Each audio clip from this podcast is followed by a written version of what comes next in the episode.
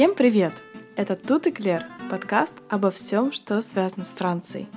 У микрофона Даша, и да, вы не ослышались, сегодня с вами буду только я, и сейчас объясню почему. Кстати, записываю я эту серию в последний день лета, и надеюсь, что у вас этот прекрасный период солнечный прошел великолепно. Но сегодня уже 31 августа, а за окном барабанит дождь, поэтому думаю, что серия у нас с вами получится атмосферная. Так вот, во время подготовки к сериям, чтобы быть уверенными в достоверности истории, о которых мы вам рассказываем, мы штудируем кучу информации про кино и вечно натыкаемся на музыкальные отсылки.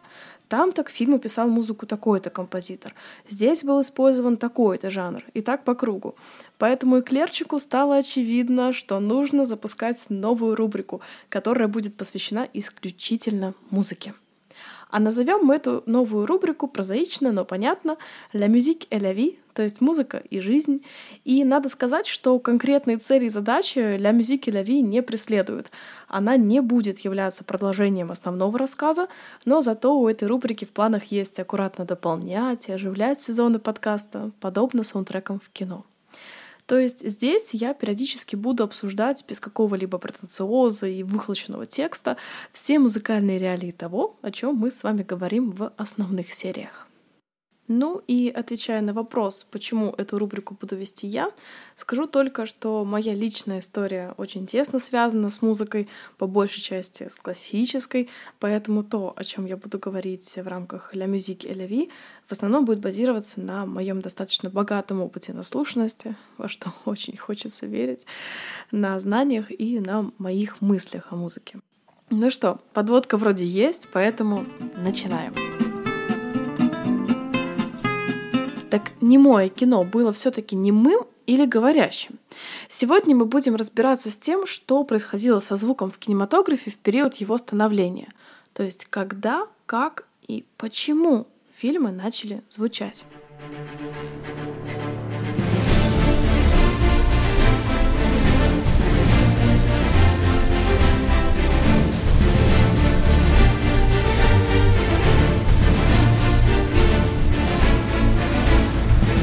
Что? Ожидали музыку из 20-х? А я вместо этого ставлю один из самых знаменитых саундтреков в мире. Да, все верно. Сейчас мы послушали главную тему фильма «Пираты Карибского моря. Проклятие черной жемчужины».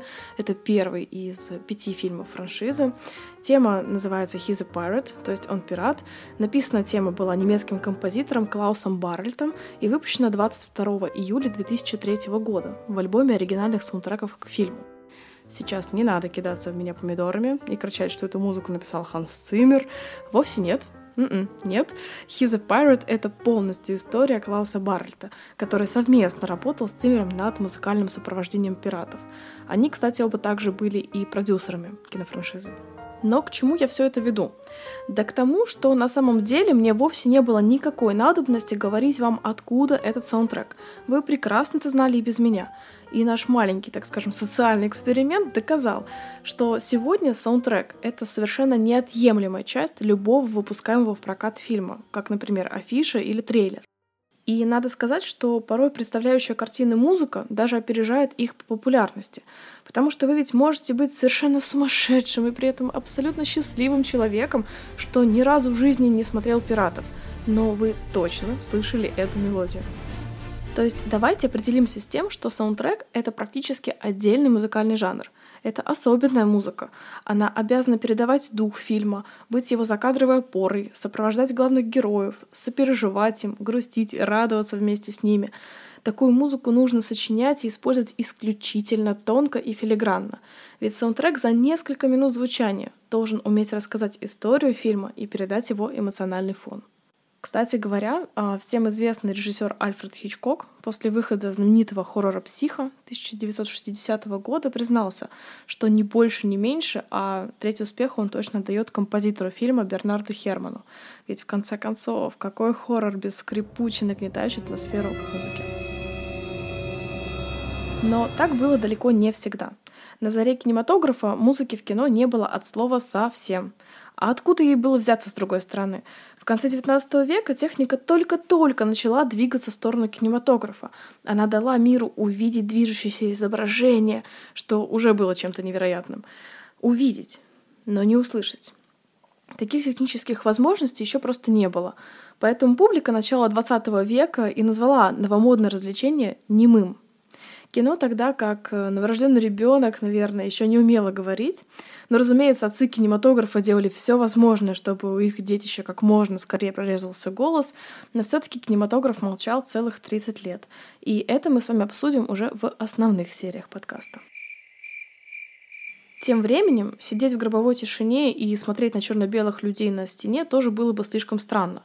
Согласитесь, если бы мы сейчас оказались в кинозале со сломанной стереосистемой, и нам пришлось бы смотреть весь фильм без единого децибела, мы почувствовали бы себя крайне неуютно. Так и публика начала 20 века, привыкшая к перформансам с музыкальным сопровождением и выросшая на опере и балете, была не особо готова наблюдать движущиеся картинки под дикий треск проектора. Да, штука еще в том, что в те времена очень громко работали и сами проекторы, а без шумной техники кинопрокатчики только мечтали. Собственно, такая техническая особенность привела к необходимости некого заглушающего фактора. Таким фактором стали топеры. Кто же это такие, да, спросите вы? Для начала определимся с тем, что слово топер происходит от французского глагола «тапе», то есть в переводе «печатать», «хлопать» или «стучать».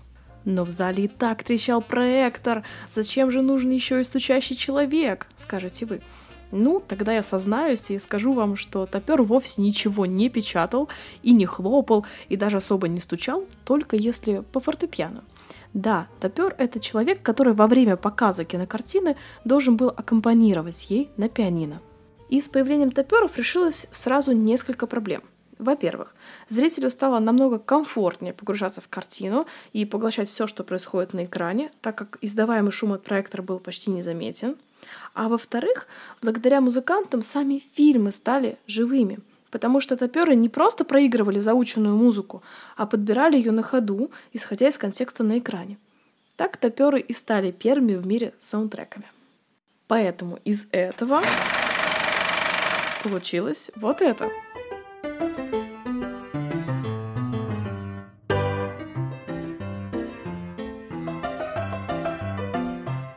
Сейчас мы услышали, пожалуй, самую популярную мелодию немого кинематографа, точнее, самую заезженную.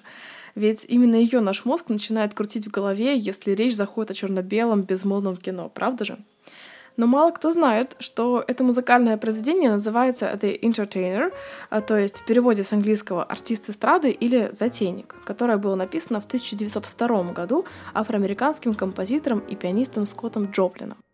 Кстати, The Entertainer действительно стал одним из музыкальных символов эпохи, а Американская ассоциация звукозаписывающих компаний включила его в десятку мелодий века. Но для Скотта Джоплина артист эстрады стал его самым известным рэктаймом из всех 44 им написанных, а сам Джоплин прославился в народе как король ракти – но у нас тут, кажется, появилось новое слово, с которым надо срочно познакомиться — рэктайм. Сейчас поясню. Рэктайм — это новый в те времена жанр американской музыки, особенно популярный с 1900 по 1918 года. Рэктайм имеет характерный музыкальный размер 2 четверти или 4 четверти, в котором бас всегда звучит на нечетных, а аккорды на четных долях такта, что и придает звучанию рэктайма ни с чем не сравнимый тот самый маршевый ритм. Только послушайте.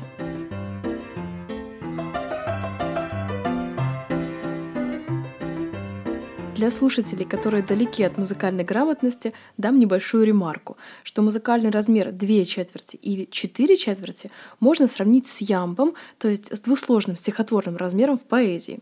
Тут музыку так же, как и стихотворение, можно разложить всего на два счета. Вспомните Пушкина и сразу поймете, о чем я говорю. Кстати, рэктайм считается отцом джаза. Именно от рэктайма джаз в наследство получил свою свободу исполнения, остроту и прерывистость ритма.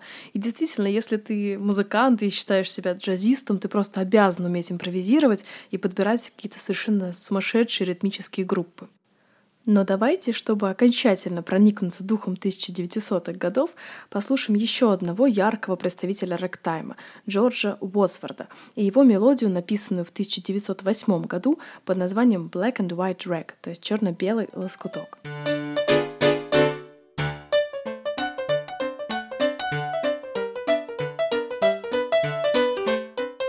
теперь на десерт послушаем еще одну мелодию короля Ракти под названием Maple Leaf Rag.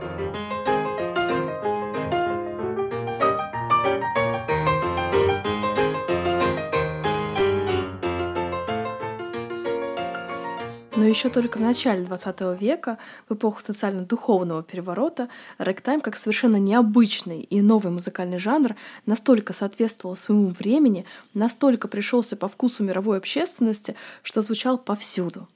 Мелодика рэктайма буйствовала в клубах, в салонах высшей знати и даже просочилась в заведение симфонической музыки. Так, например, появился рэктайм 1918 года знаменитого, прошу заметить, русского классического композитора Игоря Стравинского. Давайте послушаем.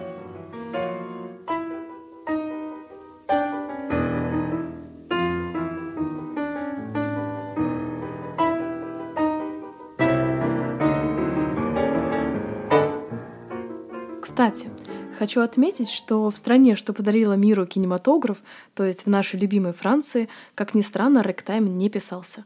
Французы решили не искушать судьбу и не сочиняли музыку, что по духу им не близка, ведь рэктайм — это чисто американская тема.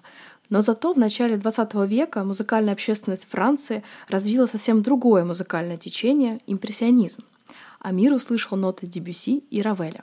Поэтому, чтобы немножко отвлечься от отца джаза и проникнуться нежной и трогательной французской эстетикой нулевых годов 20-го столетия, предлагаю вспомнить всем известный, написанный в 1905 году «Clair de Lune», то есть «Лунный свет» Клода Дебюси.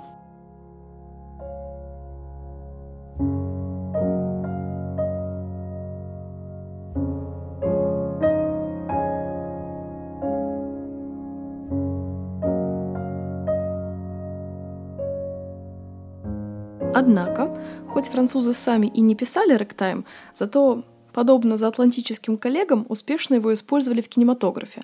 Поэтому во Франции рэктайм также играл роль самых что ни на есть настоящих саундтреков. Но только этот музыкальный жанр и его задорные мотивы начали звучать в кинозалах далеко не сразу. После того, как братья Люмьер в 1895 году взорвали общественность и ввели кинематограф как искусство массы, никаких стандартов музыки для фильмов не было. Но оно и понятно, ведь, как я уже упомянула ранее, изначально присутствие музыкального сопровождения для кинокартин вообще не предполагалось. Что в целом тоже логично, так как первые киноленты, если помните, длились всего около 40 секунд. Тут вообще о каком саундтреке можно говорить? А ради движущихся картинок 40 секунд можно и потерпеть, рев неутомимого проектора. Тогда музыка в импровизированных кинозалах могла звучать только если в целях перебивок между сменой фильмов. Ведь обычно кинокартины показывали по 6-7 штук за раз.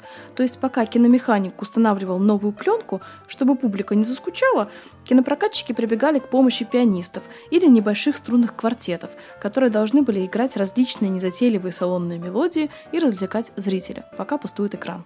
Это уже скорее во времена добряка Жоржа Мельеса возникла потребность в звучании фильма, потому что передавать сюжет и держать зрителя в фокусе только с помощью пантомимы – дело не из легких. Да к тому же в зале еще и проектор орет и отвлекает зрителя почем зря. Так вот, с появлением фильмов длительностью уже более нескольких минут стало очевидно, что со звуком в кино надо что-то делать.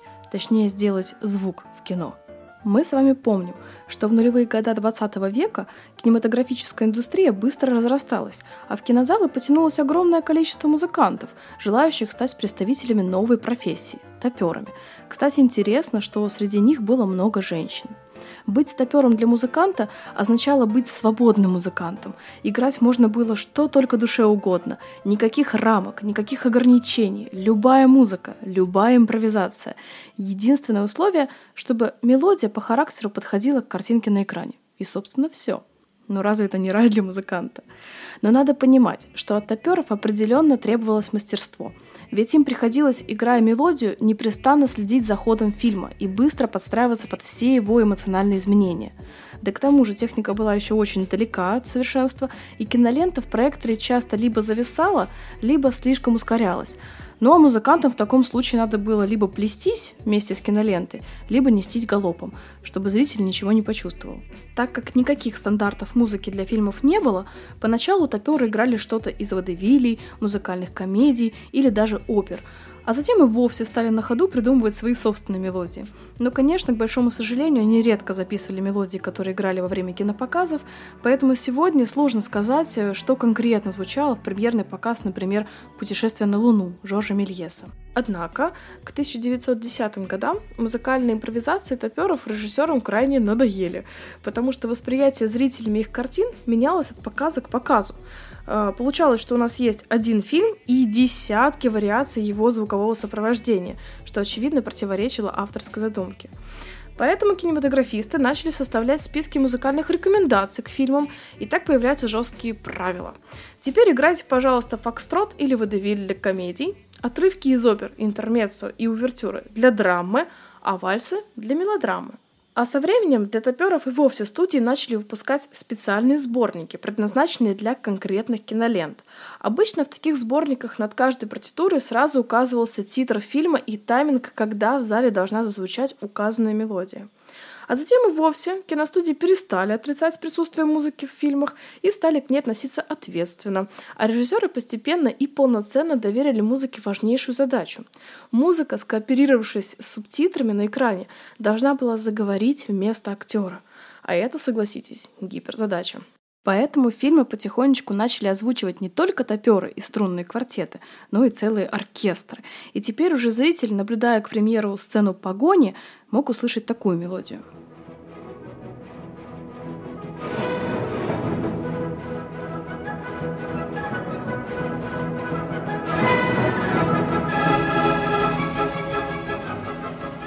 Это, кстати, был кусочек из увертюры к опере «Вильгельм Тель» 1829 года, написанной итальянским композитором Джоакино Россини. Но уверена, даже если вы не знаток оперы, вы точно уже слышали этот шлягер, особенно если в детстве смотрели мультсериал «Луни Тюнс», потому что в свое время кинокомпания Warner Bros. частенько использовала эту музыку для сцен с погонями. Не могу не сказать, что когда я готовилась к этой серии, оказалась в неком музыкальном замешательстве, потому что, переслушивая увертюру Россини, меня заклинило. Нет, серьезно. Эта увертюра напомнила мне, казалось бы, более популярное произведение. Сейчас я дам вам его послушать.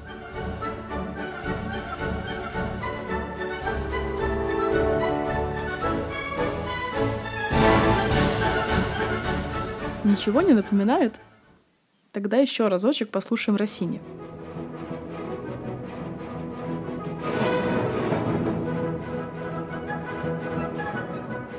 Вот и мне напомнило. В первом случае мы с вами послушали написанный в 1848 году марш Радецкого, австрийского композитора Иоганна Штрауса-старшего. И вот в чем ирония. Надеюсь, вы со мной согласитесь, но мелодии крайне схожи между собой. Понимаю, что на фортепиано всего 7 нот, но отрицать такое подобие близнецов было бы странно. Порывшись в достоверных источниках, ответ найти на данную загадку мне, к сожалению, не удалось. Но зато удалось найти историю написания марша Радецкого. Оказалось, что Иоганн Штраус-старший написал свой марш в качестве приветствия австрийских войск, возвращавшихся в 1848 году после подавления восстания в Италии. А вот опера «Вильгельм Тель», написанная, напомню, в 1829 году, принадлежала как раз национальному итальянскому композитору Джоакино Россини. Совпадение? Да, скорее всего, да. Но сплетня получилась бы хорошая, мне кажется. Ведь на месте Штрауса было бы супер логично использовать в своей композиции популярную музыку страны противника в качестве победного марша для своей страны, подчеркивая тем самым свое национальное превосходство. Ну а я со своей стороны подчеркну, что ни в коем случае не намекаю на плагиаты, злостные происки и повторение истории про моего любимчика Томаса Эдисона, о котором мы так много нового узнали в прошлых сериях, но референс у Штрауса на Россине, хотел он того или нет, получился отменный. Но я, как всегда, отвлеклась и понеслась по течению мысли, поэтому вернусь к музыке немого кинематографа. Ну что ж, конце концов, окончательно приняв и полюбив музыку в кино как хороший инструмент эмоциональной манипуляции, во второй половине 1910-х годов киношники начали приглашать работать над фильмами композиторов, которые специально сочиняли новые мелодии для романтических или кульминационных сцен, опираясь на задумки режиссеров. Интересно, что эти мелодии затем зачастую выпускали на пластинках и распространяли в массы в рамках рекламной кампании фильма. Но чем вам не протечь современного трейлера? Целом надо понимать, что самоцель саундтрека как музыкального вида – это в первую очередь реклама картины, которую он представляет. А вообще, если серьезно, то сегодня я постоянно произношу слово саундтрек. Однако, чтобы вас случайно не дезинформировать, подсвечу, что во времена немого кино такой термин, конечно, не использовался. Его еще просто не придумали, а вместо него говорили песня или мелодия из фильма. Саундтрек как термин появился только в 50-е годы 20 века, тоже задуманный как рекламная уловка для популяризации выпускаемых фильмов, чтобы на пластинках можно было бы написать красивую и привлекающую внимание аббревиатуру ОСТ, то есть Original Soundtrack, оригинальная звуковая дорожка, показав тем самым масштабность и серьезность новой картины, на которую просто необходимо попасть каждому уважающему себя кинолюбителю. Вот так вот мы с вами разобрались с тем, как музыка, которую на заре кинематографа играли топеры, превратилась в настоящий голливудский саундтрек, а заодно прочувствовали чисто американский музыкальный жанр рэктайм. Ну и теперь, расставив все точки над «и» в вопросе музыки в кино, можно без какого-либо зазрения совести отправляться к рассуждениям о появлении полного метра, а затем и к золотому веку кинематографа, и к французскому киноавангарду, ну и в конце концов поприветствовать полномасштабное звуковое кино. Но обо всем об этом мы с вами поговорим уже в следующих сериях. А на сегодня адьё, мезами! Услышимся!